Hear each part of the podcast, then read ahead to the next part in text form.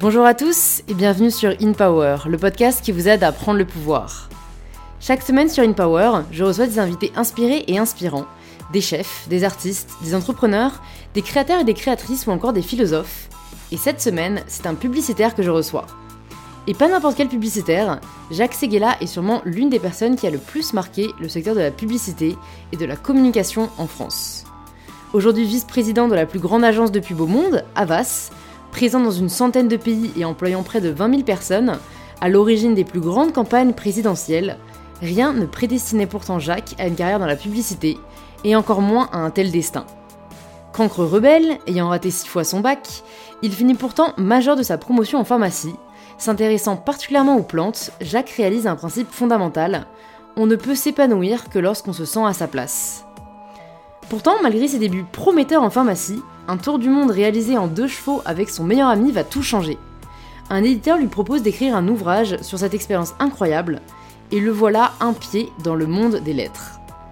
De l'édition à la communication, il n'y a qu'un pas, et c'est sur les conseils de Pierre Lazareff que Jacques rejoint le monde de la publicité qu'il ne quittera jamais. À 88 ans, Jacques reste toujours fidèle à son premier amour, la créativité. Oui, comme vous pouvez le constater, la vie de Jacques est un véritable roman qu'il nous partage en exclusivité dans cet épisode d'InPower. Si cet épisode vous plaît, vous pouvez nous le faire savoir en laissant 5 étoiles sur Apple Podcast et quelques lignes sur pourquoi vous avez apprécié l'écouter. Et si ce n'est pas encore le cas, vous pouvez vous abonner gratuitement sur l'application que vous êtes en train d'utiliser. Et je suis ravie de vous inviter à rejoindre ma conversation avec Jacques Seguela.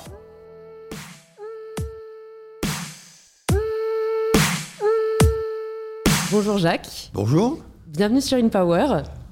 Merci. Je suis ravie de, vous recevoir. J'ai hâte d'en savoir plus sur vous et sur votre parcours. Et la première question que je pose à tous mes invités, c'est de se présenter de la façon dont ils le souhaitent. Je suis fils de pub. Tout est dit. Fils de pub. Pourquoi fils de pub? Qu'est-ce que vous entendez par là? Fils de pub, ça a été mon premier livre, ou un de mes tout premiers livres. Euh, et euh, c'est un amoureux de la publicité euh, qui épouse la publicité et qui fait beaucoup d'enfants. Et les enfants, ce sont des campagnes de pub qu'il fait et qui se promènent dans le monde. Mmh. Euh, et à la fin, il a une très très très grande famille. Et comme moi, ça fait euh, maintenant 65 ans euh, que je suis dans la publicité, ben, j'ai dans le monde entier des enfants comme ça qui m'attendent quand je suis dans les pays. C'est pas mal, c'est sûr. Tout le monde n'a pas la chance d'avoir des enfants partout dans le monde. Pourtant, je sais que vous n'avez pas commencé par ce domaine de la publicité. Quand est-ce que cet amour de la publicité est, né et quand est-ce que vous avez pris conscience? Parce que si je ne me trompe pas, vous avez commencé par être pharmacien. Donc est-ce que vous pouvez nous raconter peut-être euh, votre première vie ce qui a fait que vous êtes devenu, euh, enfin que vous êtes orienté d'abord vers des études de pharmacie et comment s'est opéré le changement? C'est une longue histoire parce qu'il faut l'apprendre euh, à la base. Allez-y, on a le temps. moi, je, je, suis né de parents étudiants. mon père était étudiant en, radiologie. À l'époque, la radiologie, c'était une science. Euh, on découvrait le cancer et on découvrait qu'il y avait la possibilité de guérir le cancer. C'était une chance.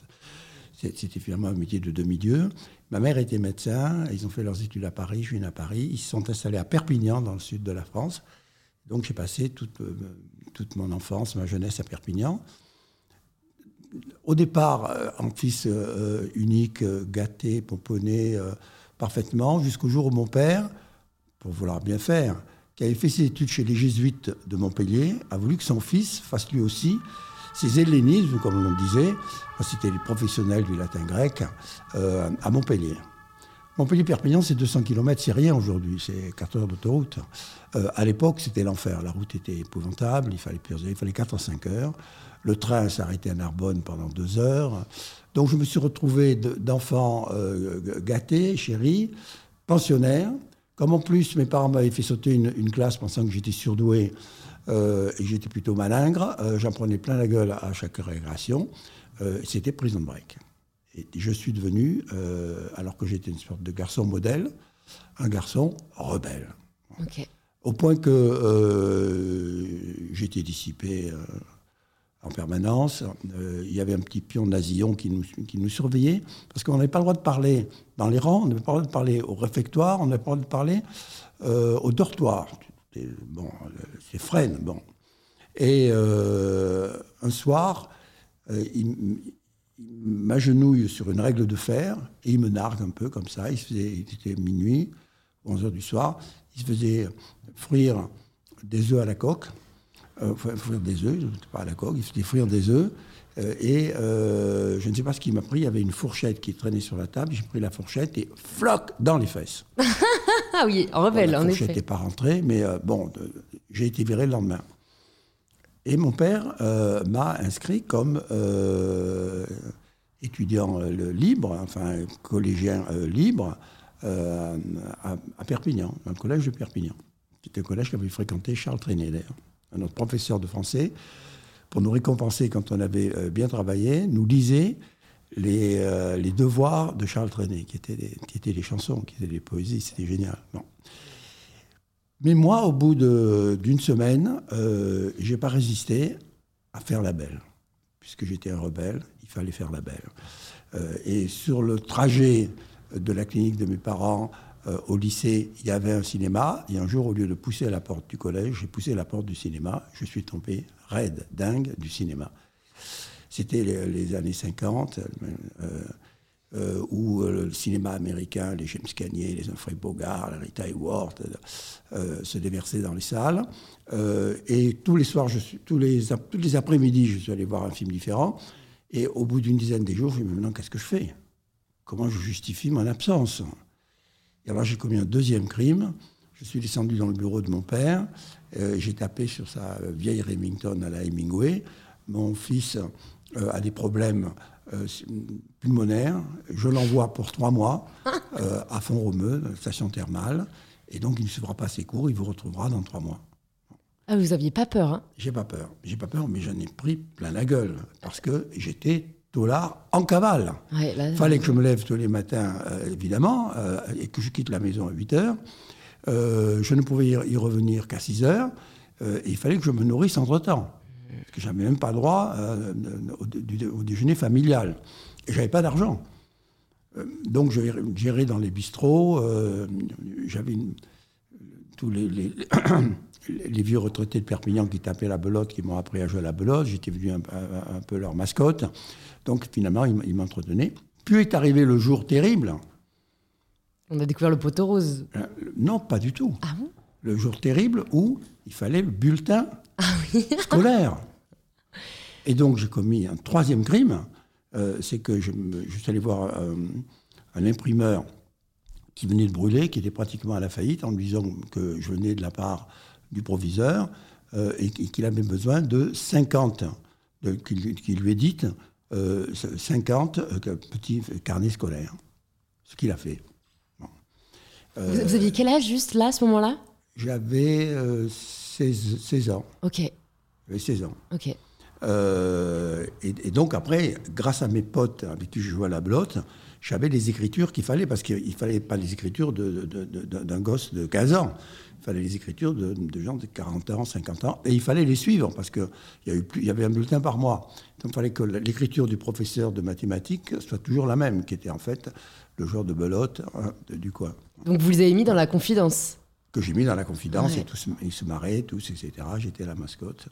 voilà. Et puis, euh, j'ai payé très cher, et c'est normal. J'ai mis huit fois à passer mes bacs. Huit fois à passer mes bacs. Il y en avait deux à l'époque, hein, c'était pas comme maintenant. Euh, donc euh, collé en, juillet, collé en septembre, collé en juillet, reçu en septembre pour la première fois et, rebelote pour la seconde fois.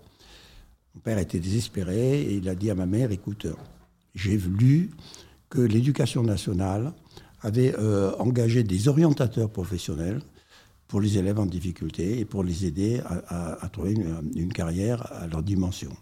Tu devrais amener le petit à Paris. Et me voilà parti avec ma mère, je Simone, elle était belle comme tout, euh, à Paris. Elle m'avait eu très jeune, euh, elle avait 20 ans, donc elle était encore très jeune. Euh, et on arrive euh, boulevard Saint-Michel, dans un deuxième étage, un, immeuble vraiment minable, etc. Les, moquettes étaient tachées, euh, les, murs étaient sales. Je dis, mais c'est ça l'éducation nationale. Je pensais que c'était comme, comme l'Assemblée nationale, que c'était un, monument magnifique, etc. en face de moi, j'ai un, vieux monsieur qui me dit, ben, on va vous faire passer des, tests. et il, me présente des papillons, bon, c'était des tests de Rorschach. Et moi, j'étais tellement dans, dans mon agressivité que pour me marrer, je lui ai répondu n'importe quoi. Mais n'importe quoi. Mais lui, il a pris au premier degré. Alors il a fait le, compte des choses, il a dit à ma mère, je suis obligé de vous dire que ce garçon n'a aucune disposition intellectuelle, il faut le diriger vers les travaux manuels. Ma mère s'est dressée, elle m'a pris par la main, elle m'a dit, mon fils, le cancre, c'est pas toi, c'est lui. Viens, je t'amène au théâtre. Je t'amène au théâtre. Je n'avais jamais vu le théâtre. Je n'avais jamais vu de pièce de théâtre. Euh, et je me souviens, c'était euh, une pièce qui s'appelait Kent, euh, avec Pierre Brasseur, le, père de, de Claude. Euh, qui était magnifique. Et euh, euh, j'ai vu ça, j'ai pleuré pendant toute la pièce. on est reparti à l'hôtel. Et toute la nuit, j'ai parlé de la pièce à ma mère. Hein. C'était une sorte de déclic. Et elle a eu l'idée de génie, le lendemain matin, de téléphoner à mon père et dit Écoute, je sens qu'il se passe quelque chose avec notre fils. Je reste une semaine de plus. Tous les jours, tous les matins, on a fait toutes les galeries, euh, tous les musées de Paris. Toutes les soirées, on a fait une, deux pièces de théâtre euh, par soirée. Et en une semaine, euh, elle m'a fait, découvrir ma voix, que, que, je ne comprendrai que plus tard. Mais elle m'a éveillé à la créativité. Et c'est resté en moi, enfoui. Là-dessus, euh, ayant passé huit fois passé mes bacs, mon père m'a dit Tu ne peux pas être médecin, tu tuerais les gens. Euh, donc, euh, tu vas faire à la pharmacie, c'est pas gentil pour les pharmaciens, surtout que je suis pharmacien. Bon, les toubus ont toujours été un peu méprisants avec les pharmaciens. et j'ai été tellement passionné par ma première année de pharmacie qui était sur la botanique, où il fallait reconnaître des plantes. Hein. Il fallait en connaître 100 plantes, 100 plantes et, et, puis liquide, tisane, etc. Parce qu'à l'époque, les pharmaciens faisaient beaucoup de médicaments. Les médicaments simples, ils les faisaient eux-mêmes, c'était moins cher. Euh, et, le préparateur de, la pharmacie euh, m'a pris en gentillesse. Il m'a dit, je vais te préparer à ton examen. Et dans l'examen, il y avait 100 produits comme ça étalés sur la table. il fallait en reconnaître, dans un temps donné, le plus possible. Et tous les matins, il m'a fait faire l'exercice. Je suis arrivé, j'ai fait 100 sur 100. C'est pas comme les papillons. surtout, que, surtout qu'ils ne s'intéressaient pas du tout. Personne ne s'intéressait à ça. Ils, allaient vers ce qui était déjà un petit peu plus universitaire. Non. Donc j'ai été major. Donc je suis passé de cancre à major. Mon père n'a même pas cru. Il est venu voir le proviseur en disant il a dû vous rouler quelque part, regardez bien ce qui s'est passé. On ne peut pas rouler et, on ne peut pas tricher. Bon. Euh, et pour me remercier, c'est là que, ma vie commence, mon père m'a offert ma première de chevaux. Et je suis, une semaine après, parti euh, sur un, le tout premier raid en deux chevaux, le deuxième ou le troisième, de Perpignan à Karachi, parce que j'avais pris une, carte et, j'avais pris une ficelle comme ça et deux crayons. Euh, et, je, voyais l'endroit où je pouvais aller le plus loin euh, parce que j'avais calculé comment je pouvais faire des kilomètres par jour, pour revenir à temps pour ma, deuxième année de pharmacie, hein, que je rate pas. Et donc, c'est tombé sur Karachi, qui est la ville la plus nulle du monde, la, plus pourrie du monde, la plus, euh, sauvage du monde. mais peu importe, ça va donner le goût du voyage. Et chemin faisant, avec Jean-Claude Bedeau, on va fêter nos 80 ans, nos 82 ans d'amitié. 82 ans d'amitié incroyable. Hein euh, on s'est dit, mais finalement, pourquoi on ne fait pas le tour du monde? Ça n'a jamais été fait. Ah, ça n'avait jamais été fait Ça n'a jamais été fait. Ben, on va faire un premier tour du monde en voiture, en deux chevaux. Et ça a changé ma vie. On est reparti deux ans à traverser tous les continents du monde, huit déserts, toutes les beautés du monde, etc. Rencontrer surtout toutes les populations euh, du monde, parce que le monde n'était pas ce qu'il est devenu. On était reçus à bras le corps, on avait des petits boulots. Moi, j'étais serreur de chaussures. Parce que serreur de chaussures, ça marche dans toutes les villes. Donc j'allais dans les hôtels de luxe, je mettais ma deux chevaux sur, euh, sur le bord euh, du trottoir, je, ma, sortais ma petite boîte, et les gens me disaient, mais qu'est-ce que vous faites ah, Je fais le tour du monde. Ils disent, ah ben vous n'allez pas me tirer les chaussures, venez, euh, venez déjeuner avec nous, venez coucher à la maison, etc. Ça m'a ouvert toutes les, ma, boîte, petite boîte à chaussures, pour ouvrir toutes les portes avec Jean-Claude. Là-dessus, je suis revenu à Paris. Citroën a dit, on va vous aider, mais il faut que vous écriviez un livre.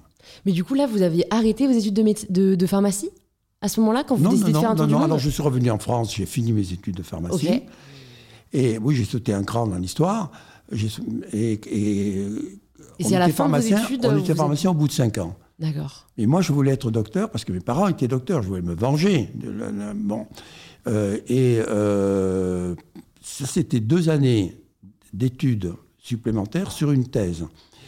Et moi, j'ai choisi comme thèse l'étude des marchés des plantes médicinales à travers le monde, pour faire le tour du monde. Ah oui, c'est une bonne excuse. Je n'ai pas vu un marché de plantes médicinales par le monde, je suis revenu la queue entre les jambes. Et euh, le professeur m'a dit, mais écoutez, c'est quand même formidable ce que vous avez fait, puis c'est très bien pour la, pour la faculté, je vous donne une deuxième chance, choisissez un autre sujet de thèse, j'ai choisi le sujet de la thèse de l'officine à l'heure européenne, on ne savait pas ce qu'était que l'Europe à l'époque, et donc là j'ai eu une double mention très bien, etc. Et je suis euh, parti euh, à Paris pour rentabiliser le voyage. Euh, et les, gens des citoyennes qui m'ont su m'ont dit il faut que vous écriviez un livre. Euh, je dis mais je ne suis pas écrivain, je ne sais pas écrire, mais on vous aidera, etc. Et effectivement, toute la journée, j'ai écrit. Le soir, je voyais Jacques vaughan qui était le patron à l'époque de Citroën euh, des relations presse, et qui me dirigeait, qui me corrigeait des choses, qui m'a appris à, écrire. Je ne remercierai jamais assez, parce que j'en suis à mon 36e livre. Et le premier m'a fait rentrer à Paris Match. Euh, parce que le patron de l'époque, Prouveau, qui était le propriétaire euh, du journal, euh, comme par hasard avait feuilleté mon livre et avait dit Mais nous, on a des reporters qui font leur reportage dans des, hôtels 5 étoiles. Et eux, c'est deux, deux, petits globetrotters qui, eux, ont fait le tour du monde à la belle étoile. Puisque nous, on n'avait même pas de tente, on dormait dehors. et, et ils m'ont engagé. Baudot n'a pas pu me suivre euh, Paris Match parce qu'il partait au service militaire, on est allé juste au bout. Mais moi, comme j'étais pharmacien, j'avais deux ans de plus de sursitaire. Et donc, j'ai pu pendant deux ans rentabiliser le voyage, euh, faire mes, premiers mètres de journaliste chez Match, puis euh, chez François. Entre-temps, je suis parti faire la, guerre comme, reporter de guerre. Et dans ma chambrée, il y avait juste Jacquin, euh, le, réalisateur et le grand photographe, le d'Emmanuel. Euh, il y avait Philippe euh, Labro, qui était à l'époque le grand journaliste vedette de François. il, y avait Francis Weber, le cinéaste, et il y avait Depardon, le photographe. Et, donc, à, tous les cinq, on a fait le grand journal militaire, qui était une sorte de Paris Match militaire, qui s'appelait TAM. C'est là que j'ai appris mon métier. Est arrivé 30 ans, Pierre Lazareff, pour mettre en temps, m'a invité à euh, déjeuner, euh, je ne sais plus, dans un restaurant sur les Champs-Élysées, je crois que c'était le Fouquet's. Euh, et il m'a dit, bon, maintenant, qu'est-ce que tu veux faire de ta vie? Je lui dit, moi, je veux créer mon journal. Maintenant que je sais faire un journal. Il m'a dit, mais tu es fou. Mais donc là, je vous interromps, mais je me dis, vous avez juste mis de côté vos années de pharmacie, vous vous êtes dit, bon, c'est sympathique, mais maintenant qu'en fait j'ai peut-être pris ma revanche, en vrai, je veux écrire. quoi. Vous avez eu cette prise de conscience? Moi, euh, quand Prouveau euh, a demandé à son secrétaire euh, général de me recevoir pour m'engager, il m'a dit, mais qu'est-ce que tu fais? Je lui ai dit, mais moi, dans trois mois, je, je, suis à Perpignan. Mon père est en train de prendre des parts dans la pharmacie du docteur Bobo. Et eh moi, je suis le pharmacien euh, Bobo de, Perpignan. Et j'étais fiancé à l'époque, c'était mon premier flirt, avec la fille du marchand de chaussures huppé de la ville, qui s'appelait Groll, et dont la fille était euh, la, grande chanteuse euh, et, comédienne Dany, qui est montée à Paris quelques, mois plus tard, etc., et qui avait sa carrière à Paris. Donc ma vie était fixée. Raymond Caston, qui était le secrétaire général de Prouveau, euh, m'a dit Mais tu es fou, laisse pas passer l'occasion de faire trois mois de match. C'est formidable, tu vas, faire des, reportages partout. Euh. Puis on sait jamais, ça peut te plaire. Et je suis rentré, le, soir même, j'étais tombé amoureux de de la communication. Je n'ai jamais euh, donc été le docteur Bobo attendu par mes parents. Et d'ailleurs, c'était dramatique pour ma mère. Mon premier livre sur la publicité était Ne dites pas à ma mère que, que je suis dans la publicité, elle me croit pianiste dans un bordel. Parce que pour elle, la publicité, c'était un bordel. Et donc, quand elle me présentait à, ses copines, elle disait Je vous présente mon fils, il est docteur en pharmacie. Elle dit Non, maman, je suis publicitaire. Chut, tais-toi, je vais perdre mes copines si tu dis que tu es publicitaire. Tellement à cette époque, les années 50, euh, hein, tellement à cette époque, euh, les Français étaient publiphobes. Il y avait peur de la publicité. Parce disait la publicité, ça manipule les gens, on sait pas où ça va. Et vous, vous n'avez jamais cru en cette théorie? Enfin, cette vision des choses en tout cas Ou est-ce que vous y croyez au début et le fait de rentrer dans ce milieu vous a fait réaliser que ce n'était pas le cas Moi, je ne sais pas ce que c'était que la publicité. Donc, quand, euh, quand Lazareff euh, m'a dit, mais écoute, euh, surtout ne crée pas un journal, il m'a dit, François va mourir. François tiré à un million d'exemplaires. Un million d'exemplaires. Il n'y avait pas de télévision. C'était donc l'information. Le moyen de s'informer. Il y a de la radio, mais... Numéro un de l'information. Et, donc, euh, il m'a dit, mais toi, tu es fait pour un métier neuf, va dans la publicité. Va dans la publicité. Il m'a même dit, regarde Blunstein, le fondateur de, Publicis, il est dix fois plus riche que moi, il en fait dix fois moins. Va dans la pub, tu es doué pour ça. Parce que moi, je dis très souvent le journal. Euh, donc, il m'a dit, finalement, euh, tes titres de journaux, c'est des slogans. Mais là, tu le fais pour trois francs six sous, les slogans, tu le fais pour une fortune. Va là où le métier euh, de demain t'attend. merci Pierre. C'est comme ça que je suis arrivé à la publicité. Ça n'a rien connu. Je n'avais jamais fait de publicité de ma vie. Mm. parce que c'était. J'ai mis deux ans à comprendre le mot marketing. Je ne savais même pas que ça existait. Et puis voilà, et puis tu arrivé 68, puis on a créé notre agence avec Roux, et puis, et puis, et puis, et puis, et puis voilà, je suis là à 88 balais. c'est marrant, là on est passé d'un récit très détaillé des premières années à un accéléré, mais c'est pas grave, je vais, je vais revenir dessus, parce que déjà je trouve ça hyper intéressant. En fait, vous j'ai l'impression que vous ne vous êtes jamais fixé de barrière. Est-ce que vous avez toujours eu ce courage, cette confiance en vous innée? Est-ce que vous l'avez développé Parce que on comprend au début des années rebelles, c'était plus une forme de, provocation, en tout cas d'affirmation. Mais ensuite, c'est vrai qu'il faut avoir le courage de laisser derrière un doctorat. Il faut avoir le courage de se lancer dans des aventures sans savoir de quoi demain sera fait. Vous, ne connaissez même pas le milieu. Qu'est-ce qui fait qu'en fait vous y allez un peu la fleur au fusil en vous disant bon bah on verra bien. Euh. Oui, moi je pense que c'est plus de l'inconscience que du courage. Ah ok. Euh, parce que moi je n'ai jamais fait de plan de carrière. Je n'ai jamais demandé un boulot de ma vie, je n'ai jamais rien demandé de ma vie. Euh, la vie m'a mené par le bout du nez. Euh, comment se fait-il que mon père m'ait offert une de chevaux, il aurait pu m'offrir une, une 4L Et je ne serais pas parti faire un raid en 4L. Bon. Euh, comment se fait-il que, ma mère m'ait accompagné à Paris et m'ait révélé? Alors que mon père aurait pu se dire mais je ne vais pas faire affronter à mon fils cette espèce de test débile qui, qui, qui, qui est complexe à vie. Bon. Euh, pourquoi, pourquoi, pourquoi, pourquoi Pourquoi Lazareff me dit va dans la pub? Alors que j'étais un des rédacteurs en chef, j'avais 30 ans, j'étais le plus jeune rédacteur en chef du groupe de François. J'avais une, mise à l'allée toute tracée euh, dans, le journalisme, qui à l'époque était le grand journalisme euh, de l'information. voilà. Vous croyez au destin? Je crois au destin je crois, dessin. Et, mais par contre, je suis partant pour tout. Mm. Qu'est-ce que je fais là, là? Je ne sais même pas où j'allais. Euh, Bonjour. oui, enfin, je, je, devrais me, rouler les pouces euh, chez moi tranquillement après. Donc vous, vous avez. Mais moi, j'ai fixé. oui, quoi. Moi, j'ai fixé ma retraite à 100 ans. Donc il me reste 12 ans. Euh, donc je vais y arriver. Je vais faire ça calmement, mais je vais y arriver. Je vais être le premier publicitaire en exercice centenaire. Ah, donc vous êtes toujours en exercice là? Toujours en exercice, bien sûr. Ah, c'est incroyable. Mais oui, euh, Vincent Bolloré euh, va vous téléphoner en disant Mais euh, vous m'avez pris mon, mon collaborateur. Là, bah, je recevrai Vincent, comme ça il n'y aura pas de jaloux. Rendez-le-moi très vite. Yannick, mais c'est Vincent. oui, c'est Yannick maintenant. Ok, non, mais c'est très intéressant parce qu'en fait, du coup, vous avez. Enfin, votre métier a tellement évolué en, en, en 60-70 ans que vous avez connu les tout débuts de la publicité et maintenant, aujourd'hui, enfin, ça m'intéresse vachement d'avoir votre avis là-dessus, mais pour revenir peut-être à vos premières années euh, en tant que publicitaire, vous commencez dans quel secteur? Parce que je sais qu'après, vous êtes particulièrement orienté euh, dans la politique. Euh, par quoi vous commencez quand vous rejoignez en fait le monde de la publicité? Alors, quand Lazareff me dit va dans la pub, je frappe à la porte de mes copains de Citroën et donc du fameux Volgan Singer qui m'avait appris à écrire. et je dis Lazareff me dit de faire de la pub. Il me dit, écoutez, c'est sympa, euh, tu vas aller dans notre agence. Son agence, c'était Delpire. Maintenant euh, que je connais la publicité, que je sais que si ton plus gros client euh, te dit, je t'envoie un petit jeune, le contrat est prêt avant même qu'il ait frappé à la porte, pour se mettre dans les petits papiers du plus gros client. or, c'était, le Citroën, c'était 80% de l'agence Delpire à l'époque. et donc moi, je frappe à la porte de Delpire, et Delpire dit, mais tu es trop copain avec Citroën, moi je connais les petits jeunes, tu vas passer 3-4 ans là, puis tu essaieras de partir avec le budget. Je dis, mais pas du tout, moi j'ai un respect absolu pour mes maîtres, pour, pour mes professeurs, pour mes parents, pour mes ancêtres. je ne te trahirai jamais.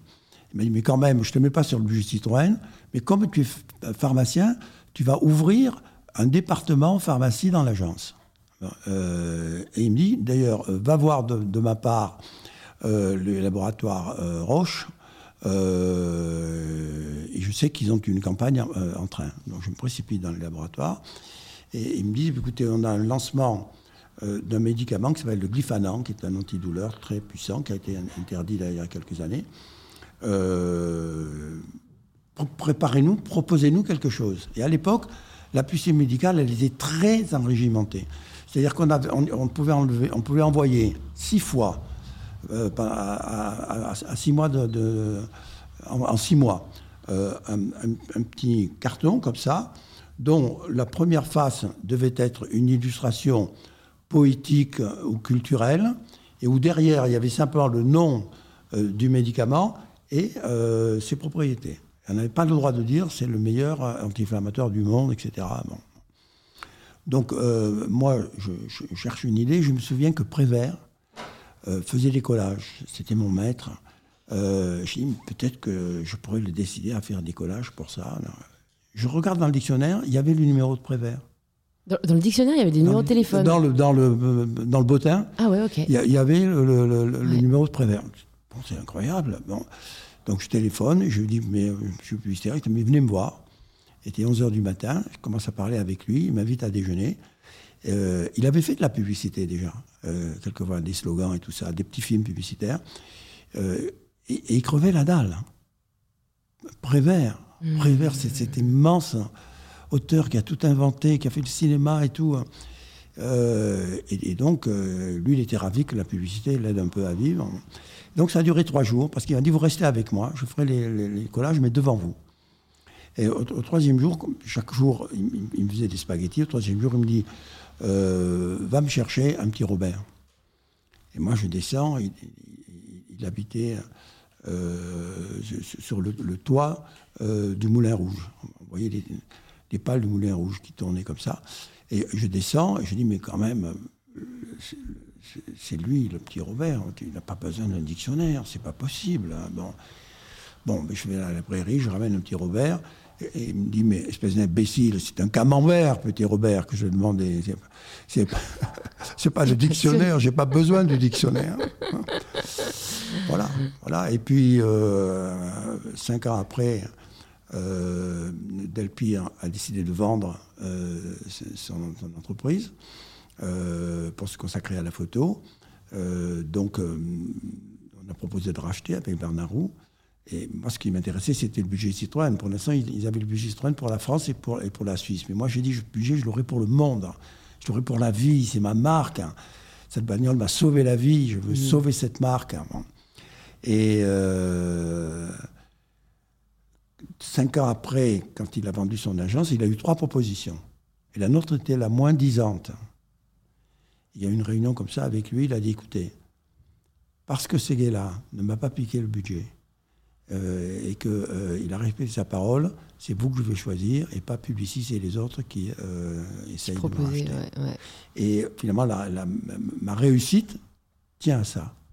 Parce que si on n'avait pas ce jour-là racheté Citroën, on n'aurait jamais pu, dans les années qui commençaient à arriver, les années 70-80, qui ont été les années du triomphe de la publicité, on n'aurait pas été assez puissant pour devenir la deuxième, puis la première agence du monde, parce que le fait de reprendre Delpire nous a fait devenir la deuxième agence du monde, de, France, hein, le monde c'est pour plus tard, deuxième agence de France, euh, et au moment pile euh, où euh, la, publicité était, le, métier, roi, du moment, et pour arriver à 80, à la première campagne politique de François Mitterrand, que je n'ai pas fait élire, contrairement à ce que racontent tous les journalistes. C'est lui euh, qui m'a sacré petit roi de la publicité. Mm. Et c'est lui qui, par sa campagne et son talent, est devenu président. Je crois, mais dites-moi hein, si, mes souvenirs, euh, enfin si mes souvenirs, ce que je sais est fou parce que je n'étais pas née, mais je crois me souvenir que euh, vous avez accompagné François Mitterrand lors de sa première campagne euh, à laquelle il n'a pas été élu, et qu'ensuite vous avez, vous l'avez accompagné sur les deux suivantes où il a été élu puis réélu. Tu vas être collé là. Ah bah dites-moi parce que j'avoue, j'ai même mes failles. J'ai envie de te gifler publiquement. Ah bah vous êtes, euh, à la caméra, vous, vous faites ce que vous voulez. François Mitterrand a été élu président de la République en 1981. Ouais.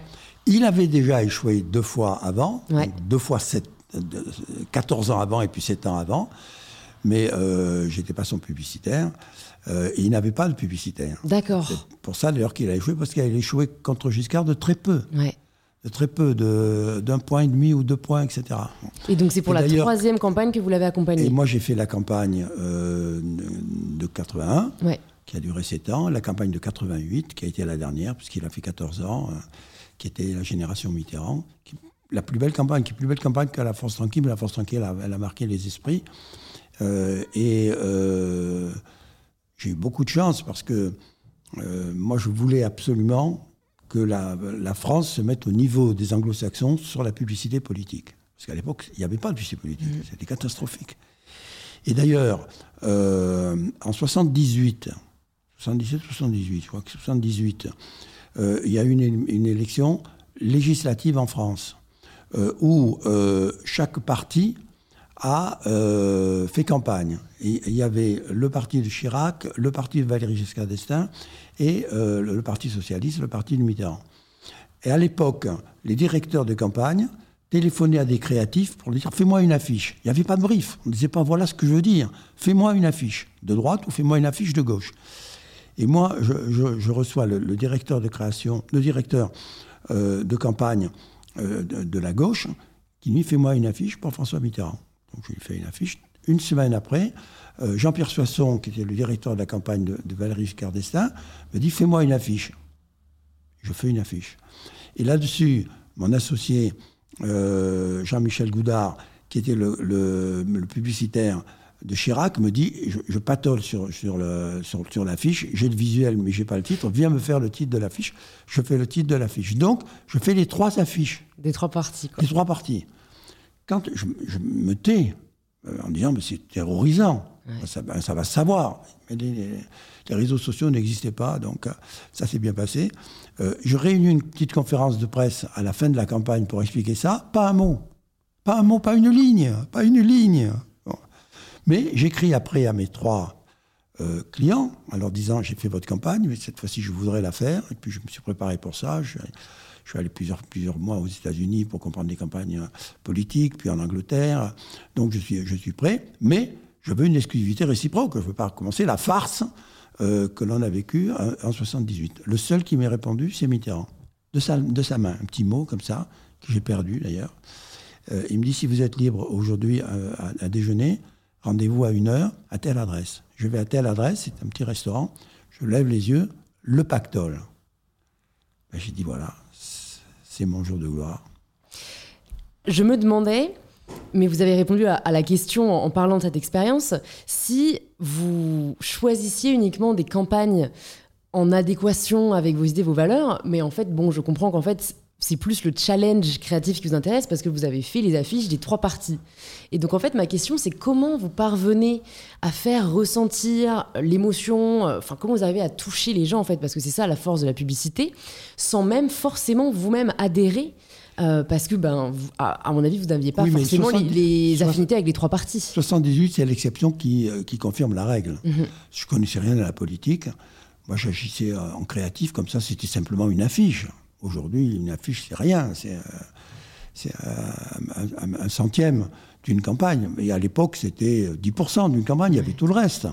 Euh, donc, c'est là où j'ai pris conscience qu'un publicitaire devait épouser euh, les, valeurs de l'homme qui défendait. C'était pas possible. Mais là, je n'ai même pas rencontré, moi, les, politiques. J'ai vu ça de mon bureau.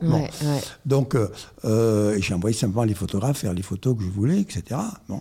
J'ai connu Valéry Giscard après, euh, et je n'ai jamais connu Chirac. Non. Mais quand les choses sont devenues sérieuses, moi, je, m'engage. Je ne m'engage pas pour les, partis politiques parce que moi, je ne suis d'aucun parti. Je n'ai jamais voulu être encarté. Je ne suis que du parti des idées. Euh, mais euh, je m'engage surtout maintenant où je, moi, je vote plus pour moi. Je vote pour mes enfants. Je vote pour mes petits-enfants. Je vote pour l'homme, la femme, désespérément la femme, la femme qui, qui, peut apporter à, à mes enfants la France que je veux. Moi, je veux une France très simple. Je veux une France heureuse et dans laquelle il y ait moins de pauvres. C'est pas compliqué. Mm. Si on faisait que ça, si on arrivait à, être, à rendre les Français heureux et si on arrivait à avoir moins de pauvres. Il y a 10 millions de pauvres, c'est insupportable. Et pourquoi on n'y arrive pas, à votre avis?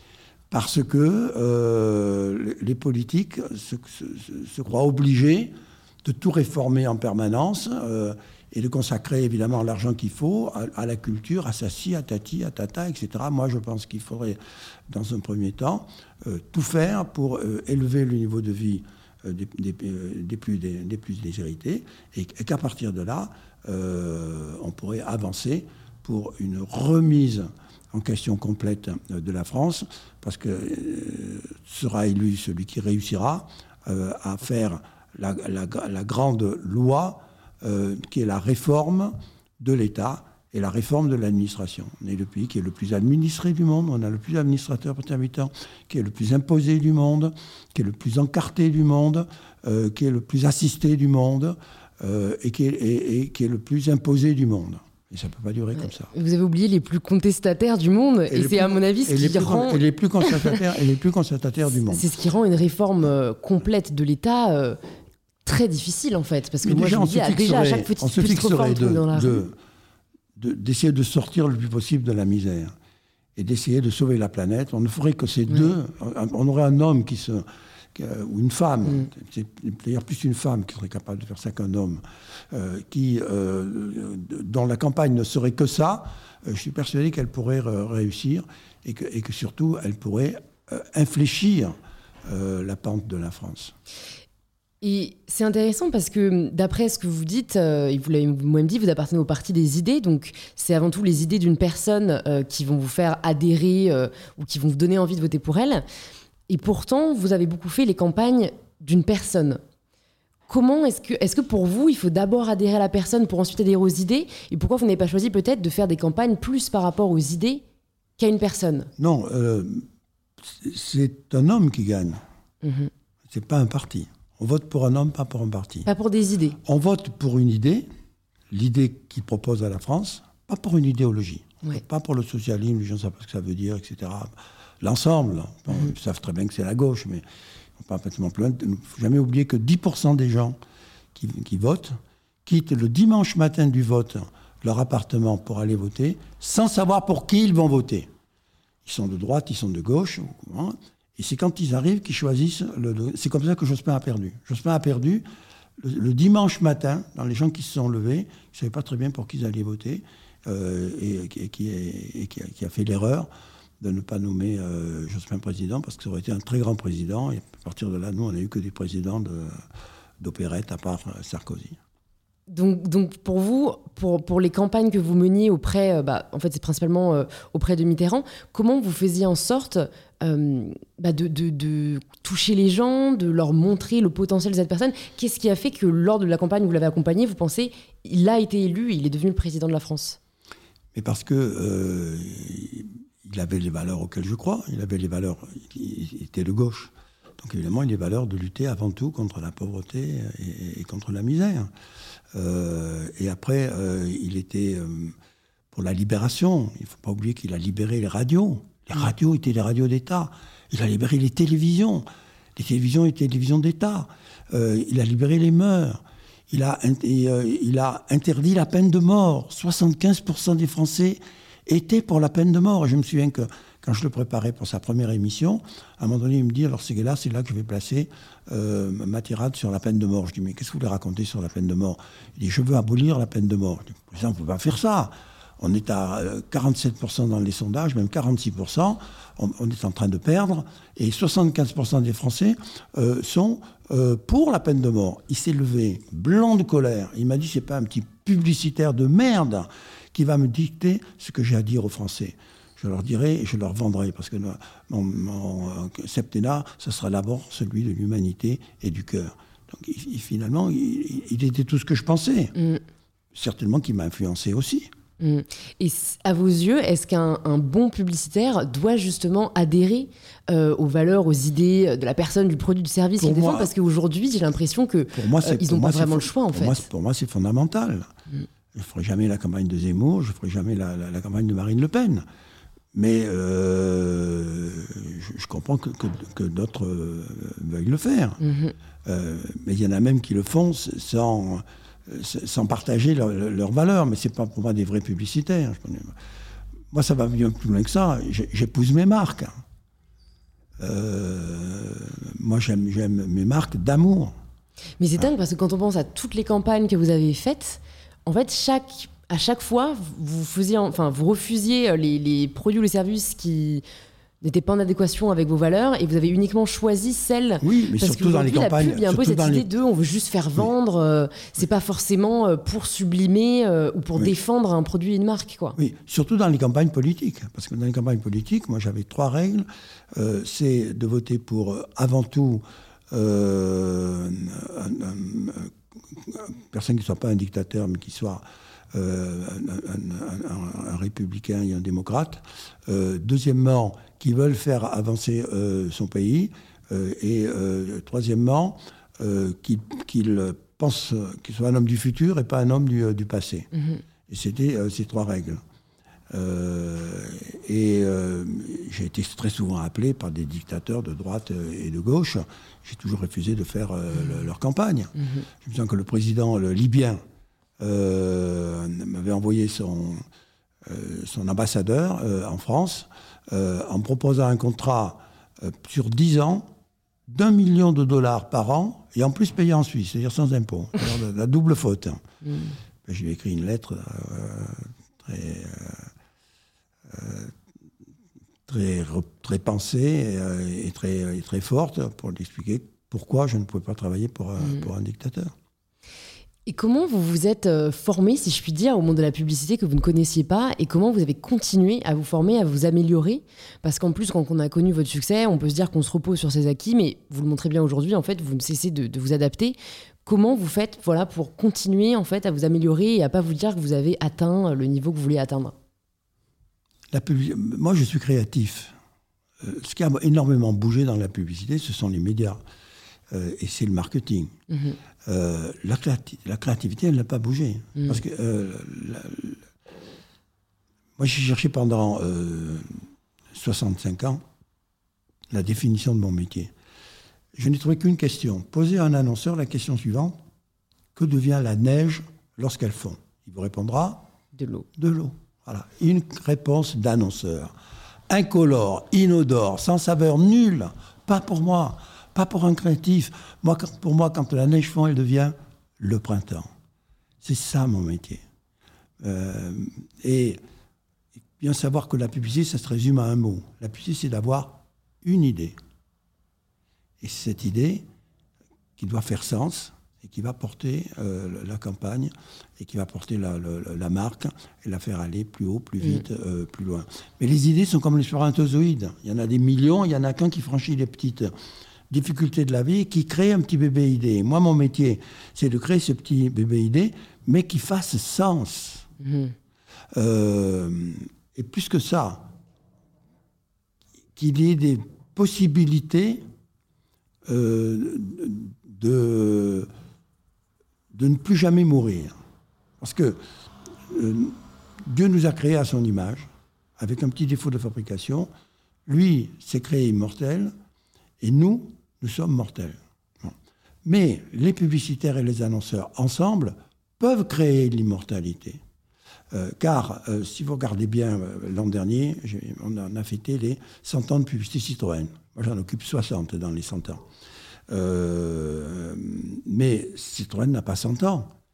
Citroën a 20 ans. Il, a l'âge de, de, ma deux chevaux quand je partais faire le tour du monde. Il a l'âge de toutes mes pubs que j'ai faites pour Citroën, que je continue de faire euh, pour, euh, pour Citroën. Et, dans 200 ans, il aura encore 20 ans. Et dans 300 ans, il aura 20 ans. Coca-Cola va fêter ses 35 ans, mais il a 12 ans. Le dernier film qu'on vient de faire, qu'a fait notre agence euh, Premium BETC pour Vancola, elle est formidable, ça reste aux 12 ans. C'est dès l'âge de 12 ans, on commence à rendre la marque immortelle. Et ça me rappelle d'ailleurs une, histoire de Mitterrand.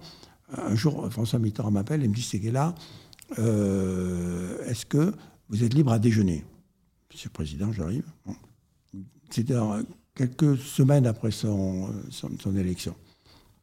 Il me dit écoutez, vous m'avez fait un très beau cadeau, puisque vous m'avez offert ma campagne. Et moi, j'ai voulu que la campagne soit gratuite. Bon, les affiches, tout ça a été payé par le parti, mais tout ce qui était la partie créative et la partie conseil, je voulais que ce soit gratuit parce que pour moi, c'était un acte d'amour. Je voulais que, la France se mette au niveau mondial de la publicité politique, parce que c'est quand même la politique qui gère les, choses, euh, et la priver du meilleur moyen de communiquer qu'est la publicité, c'est une imbécilité c'est qu'elle va commettre d'ailleurs au quart, on en parlera tout à l'heure. Euh, et euh, fatalement, je, me suis, dit que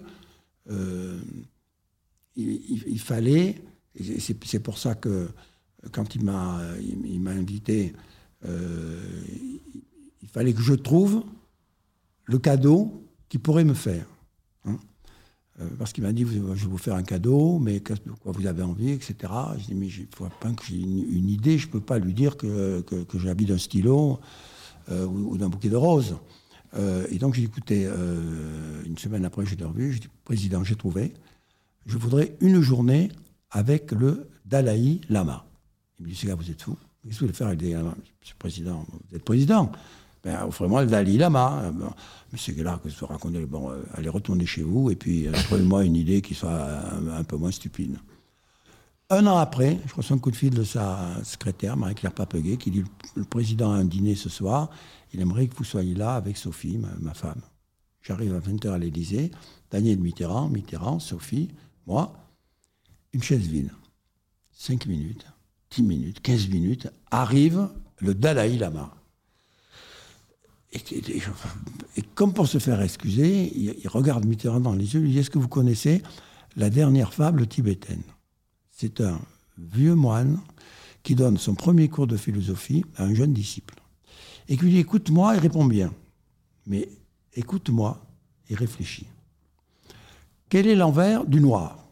Le blanc, du jeune. Non, non, lui dit le, vieux bonze. Il n'a pas réfléchi. C'est la bonne réponse, mais réfléchis. Deuxième question, quel est l'envers du jour? Là, le jeune disciple réfléchit pendant cinq minutes et lui maître, l'inverse du jour, c'est la nuit. Bravo, tu as réfléchi, c'est la bonne réponse. Troisième question, quel est l'envers de la vie? Et le jeune disciple réfléchit, dit, maître, c'est la mort. Pas du tout, lui dit le vivant, tu n'as rien compris. Rien compris, l'envers de la vie, c'est la naissance. Ça, c'est la définition de la publicité, c'est la définition de l'immortalité de la publicité. 75% des marques que j'ai eues, et j'en ai créé une dizaine au XXe siècle, sont mortes avec le siècle. 75% des marques que tu pratiques aujourd'hui, qui sont là, qui nous entourent, vont mourir avec le siècle. Donc mon métier à moi de publicitaire, c'est pas simplement de vendre des bagnoles, euh, de vendre des pots de yaourt euh, ou de vendre des lessives. Ça fait partie du métier, c'est la première chose, mais c'est de les rendre immortelles. Euh, et comment on peut rendre immortelle une marque? Ben, En la dotant de la seule immortalité sur Terre. Quelle est la seule immortalité sur Terre? L'âme. Mon métier, c'est de vendre des produits, de leur donner du sens, mais de donner une âme aux marques. Euh, Citroën a une âme, euh, qui n'est pas vrai des Suzuki. Suzuki doit avoir une âme euh, pour leur pays d'origine. mais Citroën, c'est André Citroën qui a tout inventé de la publicité, qui a tout inventé de la voiture. Moi, j'ai fait vivre ça euh, toute ma vie, etc. Et, c'est le, et c'est la marque qui euh, est la marque dans le cœur des Français. Comment donner... il sera dans 100 ans, dans 200 ans, 300 ans, si les puissants qui prennent le relais euh, continuent à donner l'immortalité à la marque. Et comment donner une âme à une marque? Ben, Il faut lui donner une âme en, ayant de, grandes idées.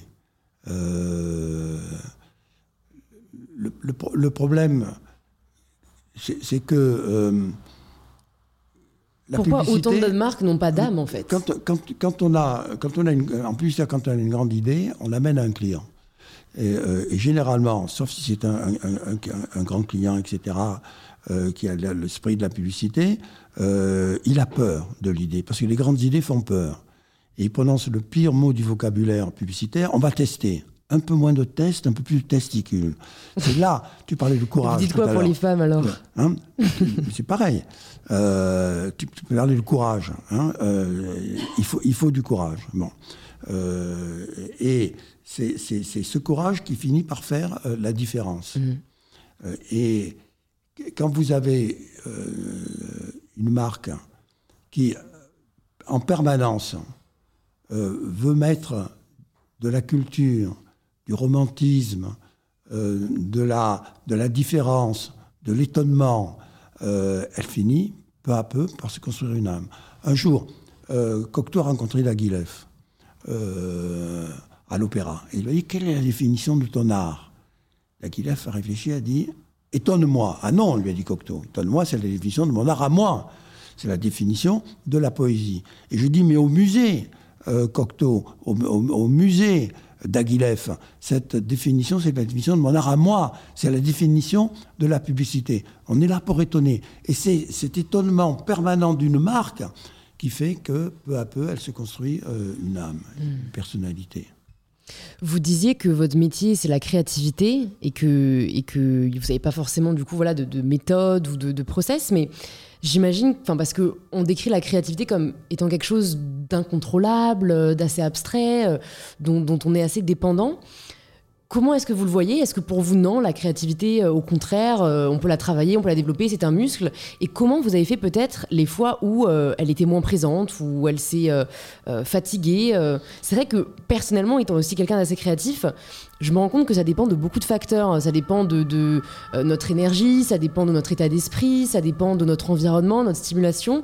Et parfois, j'aimerais être plus maîtresse de la créativité, ou parfois j'ai l'impression qu'elle est plus maîtresse de moi-même. Moi, j'ai une grande chance, c'est que euh, pour moi, elle est spontanée, la créativité. Je ne réfléchis pas. Euh, d'ailleurs, euh, c'est pour ça que j'ai dit beaucoup de bêtises dans ma vie et fait beaucoup de bêtises dans ma vie. Je réfléchis après, après avoir dit. C'est-à-dire, c'est le, verbe qui l'emporte. une tête bien faite, elle réfléchit, après elle ne se trompe pas de verbe. Moi, je dis n'importe quoi, et ça, devient une idée où ça devient une horreur, etc. Euh, je ne le contrôle qu'après. Il est, trop tard. Euh, donc, euh, moi, je vois un client, il me briefe, je prends des notes, il pense que je prends des notes, j'écris le slogan. Je reviens à l'agence, plus maintenant, parce que maintenant j'ai d'autres activités, mais ça m'arrive encore de, de, faire des campagnes. Je reviens à l'agence, je dis écoutez, moi, voilà ce que je sens sur cette marque. Euh, voilà le concept, etc. Voilà pour moi le, slogan. Euh, faites mieux, et si vous ne faites pas mieux, on, prendra ça. Et les créatifs, ils essayent de, détruire mon idée, etc. Et puis un, jour c'est l'un qui gagne, l'autre jour c'est l'autre qui gagne, peu importe. Le tout c'est d'arriver à la meilleure idée. Donc euh, c'est très instantané. Mm. après, le problème, c'est qu'il faut voir que l'idée n'a pas déjà été prise, que le second n'a pas déjà été dit, que ça, que ça, il faut après vérifier que euh, ça, ça, plaît à la cible à laquelle on s'adresse, ça ne déplaît pas non plus à des gens qui pourraient euh, perturber euh, la, qualité du slogan. Donc après, il y, a, plein de, travaux à faire. Mais au départ, c'est une sorte de d'éclair, une sorte de jaillissement. Mm. J'en ai rarement parlé avec d'autres créatifs. Je crois que c'est vrai de tous les créatifs. Mm. Hein. Euh, mais les créatifs, euh, surtout en publicité, ils disent j'ai une idée, mais je ne le dis pas. Parce que sinon, euh, on va dire que ce n'est pas la peine de le payer. il faut le payer à l'heure et pas le payer à l'année. Puisqu'en en une heure, il nous a donné la bonne idée. donc, je crois qu'eux aussi, ils vont très vite. Après, c'est une gymnastique. Donc, moi, quand je vois un client, évidemment, j'ai beaucoup travaillé en amont. Je n'ai pas travaillé en aval, mais j'ai beaucoup travaillé en amont. C'est-à-dire que j'ai regardé euh, son histoire, son historique, hein, dans le monde entier, parce que moi j'ai la chance d'avoir ouvert toutes nos agences dans le monde entier. On est dans.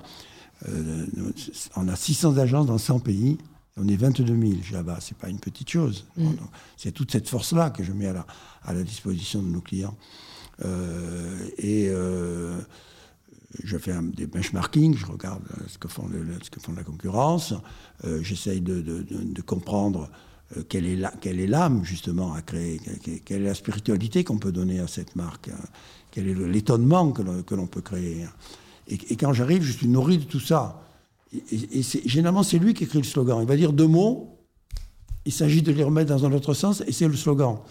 Il va, euh, Mitterrand, quand, euh, on parlait du slogan, je dis, Président, qu'est-ce que vous voulez faire aux Français? Mais écoutez, moi, euh, contrairement à, ce que raconte la presse, et surtout la presse de droite, euh, je ne veux pas faire la révolution, je veux faire l'évolution. Euh, donc, tranquille. Euh, sérénité, du visuel et tout ça. Deuxièmement, tout le monde, la- la- le- tous les journalistes disent que je suis un peu faible, etc., que je suis trop, âgé. Que, mais dites-vous qu'en moi, j'ai la force et que je serai président.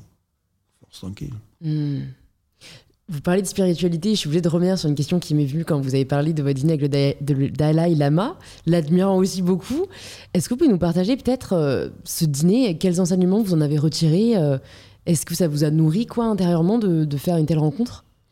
Oui, parce que moi, j'avais demandé une journée du Dalai Lama. Ouais.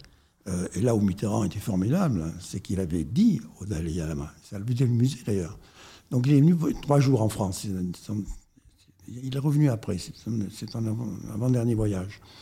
Euh, et donc je lui ai dit, monsieur euh, Dalai Lama, je ne sais plus comment on l'appelait, il avait un nom, c'est Seigneur, Monseigneur, je ne sais pas, très bien. Euh, moi je voudrais que vous, passiez votre message euh, aux, jeunes Français. Donc, si vous en êtes d'accord, on va squatter la Sorbonne, le, le grand amphi de la Sorbonne, et toutes les heures, euh, vous allez parler 45 minutes, euh, on va laisser 15 minutes de, repos, on va chaque fois changer le parterre de la salle pour les étudiants, et on va le faire euh, toute la journée, de 8h du matin à 6h du soir. Il a accepté, on l'a fait, avec Daniel Mitterrand. Lui était là, Daniel Mitterrand était là, moi j'étais là. Il n'a pas arrêté de parler pendant 8 heures, presque 10 heures. Et, toutes les demi-heures, il buvait un, un- pot, comme ça, une tasse d'eau chaude. Sans thé, sans rien, d'eau chaude. Donc il a vécu toute la journée sur de l'eau chaude. Et il a dû faire à peu près une dizaine de sections, chaque fois en disant des choses différentes, mais toujours avec le même sens. C'est extraordinaire. Extraordinaire. Et, et- et les jeunes étaient Ouais. fascinés. Non, c'est sûr que c'est une Fasciné. belle, euh, belle opportunité. fascinés. ça n'arrive En plus. plus, Et- il y avait la présidente qui était là aussi. Ouais, ouais. Est-ce qu'il y a un Et il enseignement posait des euh, questions. ouais. Lui, lui, il avait un exposé d'une vingtaine de minutes, trentaine de minutes, et après, c'était tous les jeunes qui posaient des questions. euh, C'était enflammé. hmm. Puis après, ça s'est dit, parce que tous ceux qui sont sortis ont dit, mais viens, c'était... Surtout que... euh, il partait le lendemain matin, il rentrait chez lui le lendemain matin, il rentrait en Inde. Et je me demande quand même, parce qu'aujourd'hui j'ai l'impression que c'est des mondes qu'on a tendance à opposer, euh, le monde de la pub qui, qui est très associé bah, au capitalisme, euh, au profit, au monde assez matériel, avec le monde plus spirituel euh, qu'on associe à plus de, d'humilité, de, de minimalisme.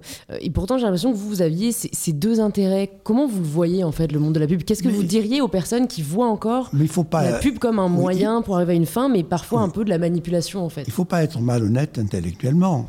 Oui, la publicité, elle est là pour vendre des produits.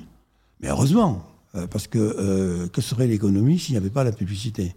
Quand une marque supprime sa publicité, elle meurt dans les 3 ou 4 ans.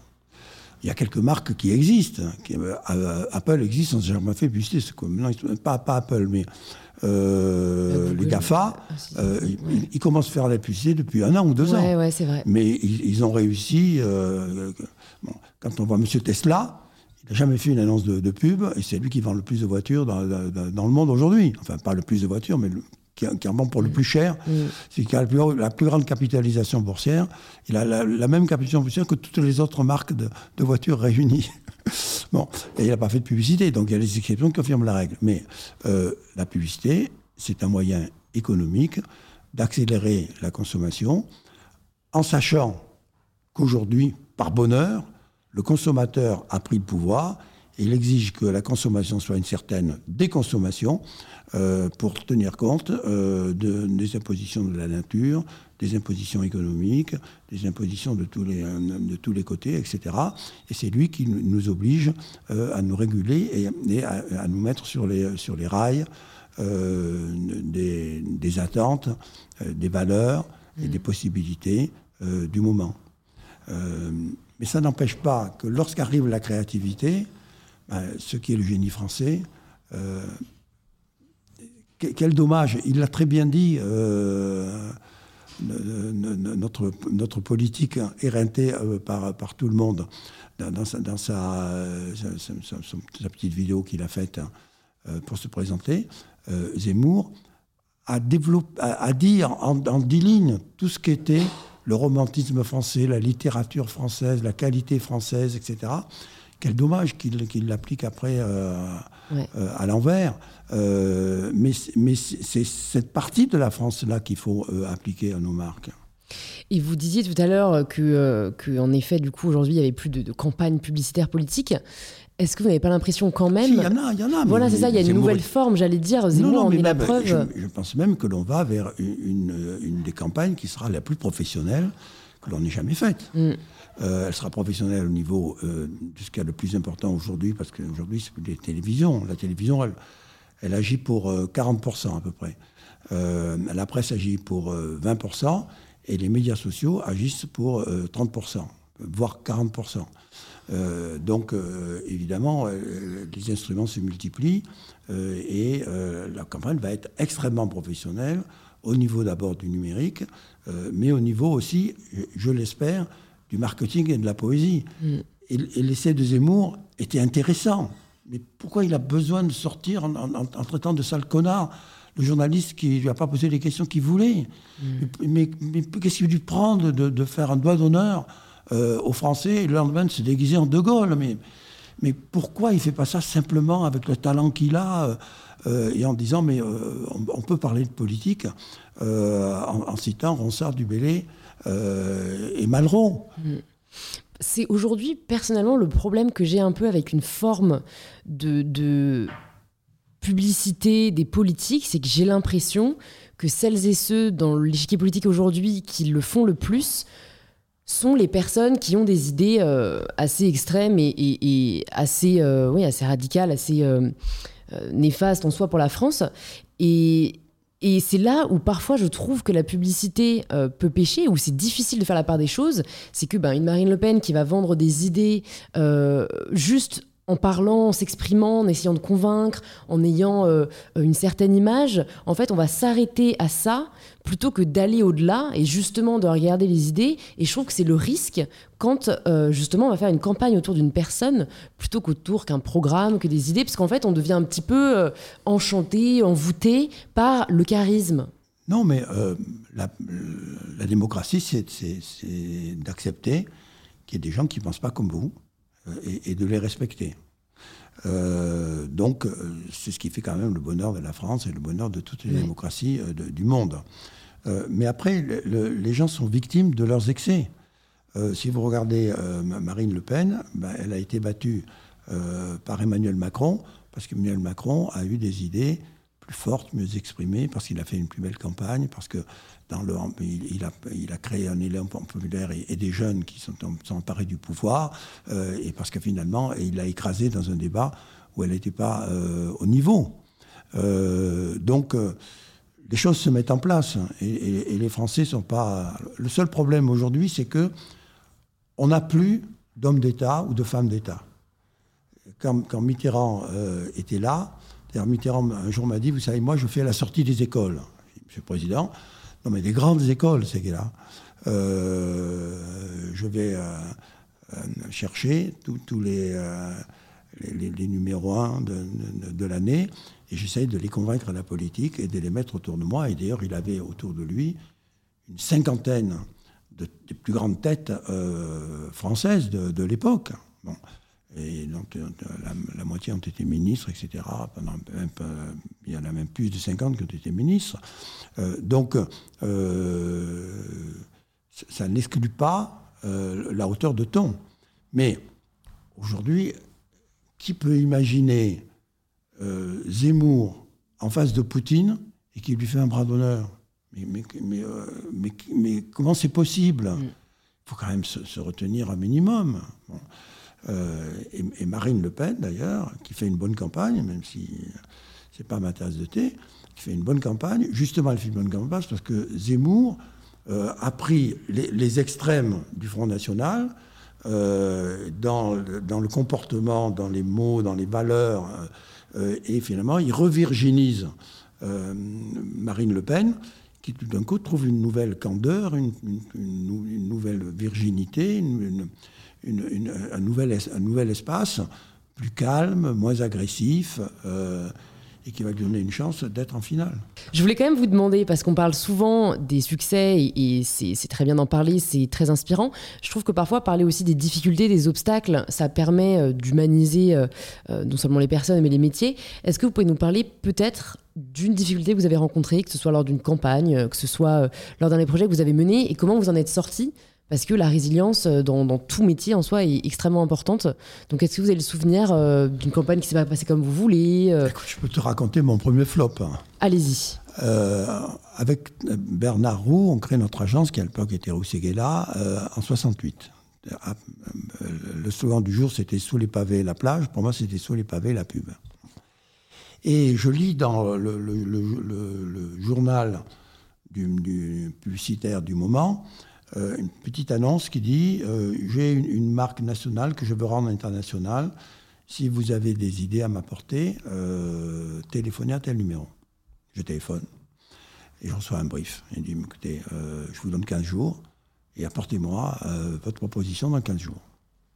J'arrive 15 jours après, en face d'un d'un sexagénaire qui est là. À l'époque, ça me paraît un vieux schnock. Aujourd'hui, pour moi, un sexagénaire, c'est un, un, jeune homme.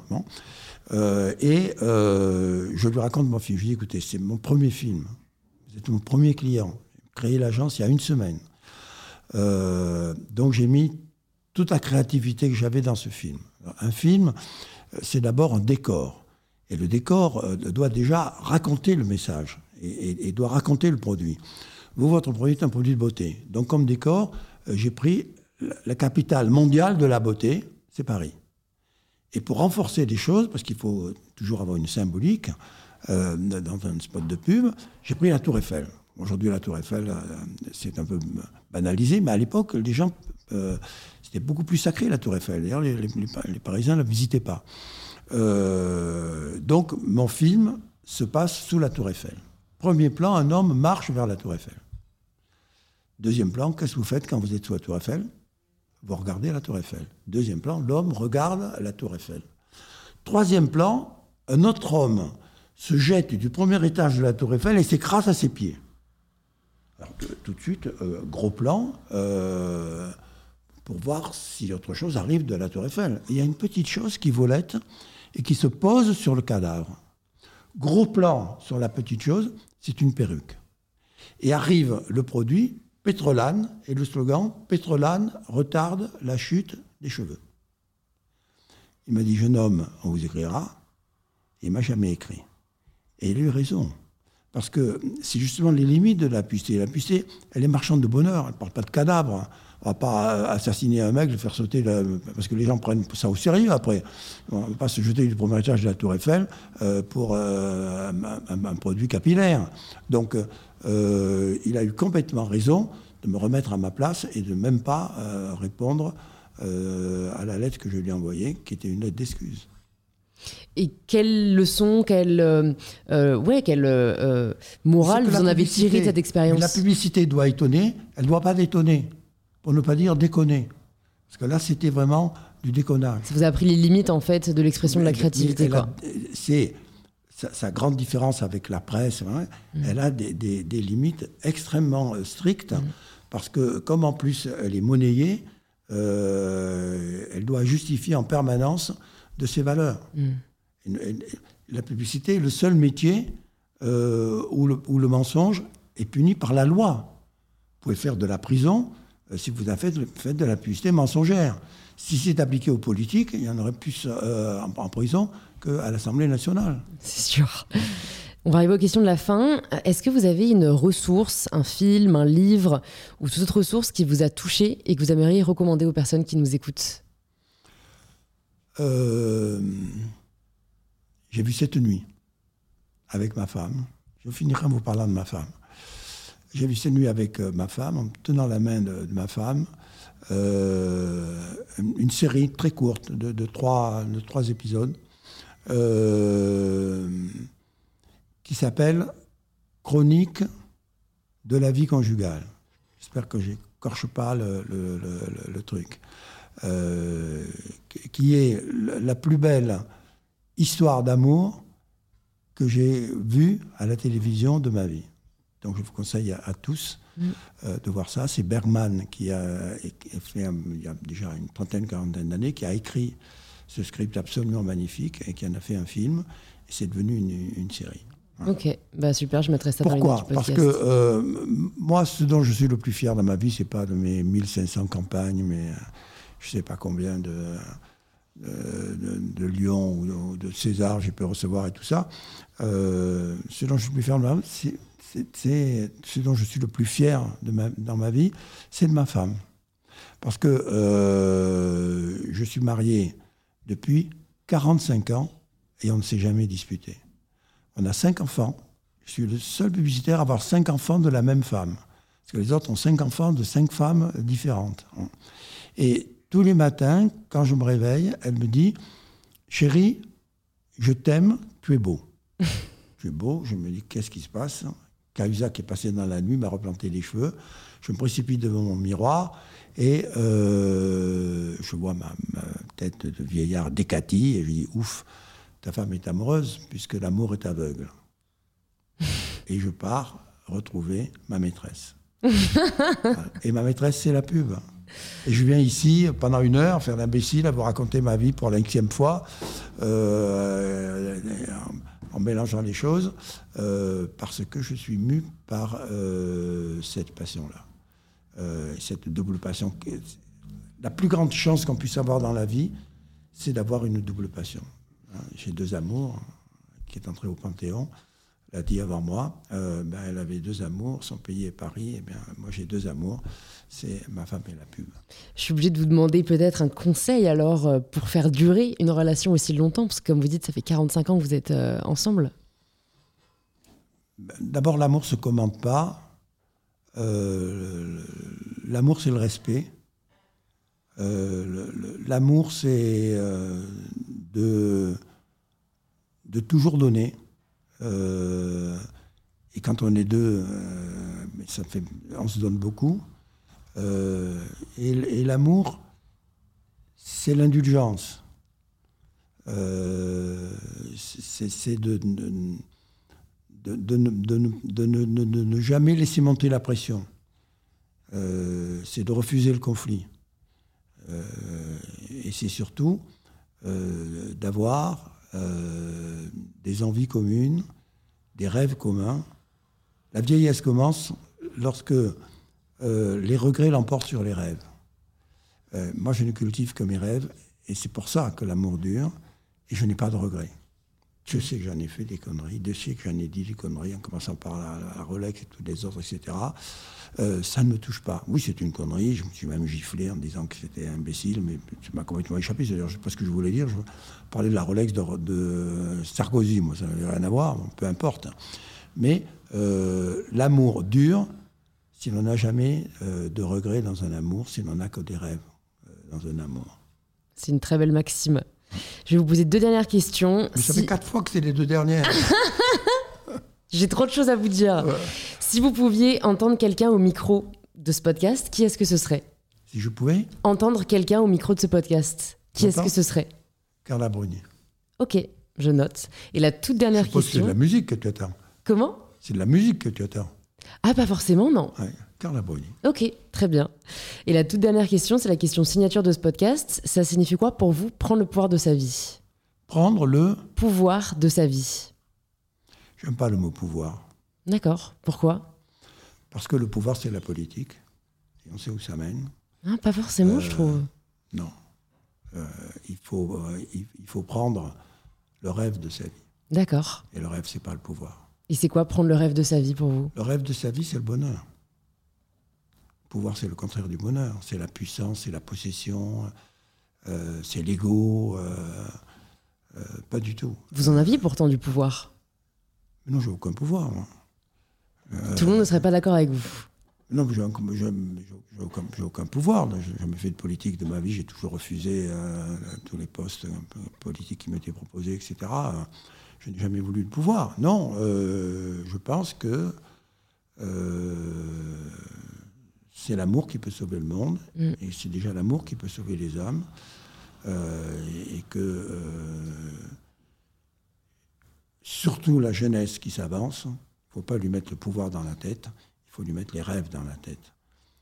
Et il faut lui mettre les espoirs dans la tête. Mm. C'est pour ça que je ne peux pas accepter Zemmour, malgré l'immense talent qu'il a et le romantisme qu'il habite, euh, parce qu'il est, il est prophète de malheur. Et moi, je me veux prophète de bonheur. C'est un très beau titre. Jacques Segla, prophète de bonheur.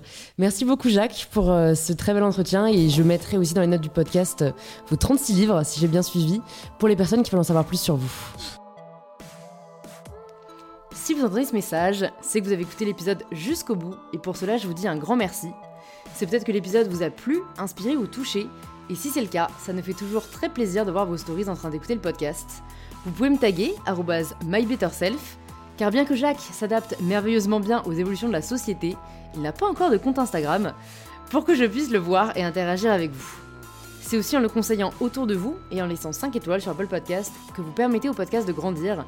Et n'hésitez pas à y laisser quelques lignes nous disant ce que vous avez apprécié dans cet épisode, mais aussi ce que l'on pourrait améliorer.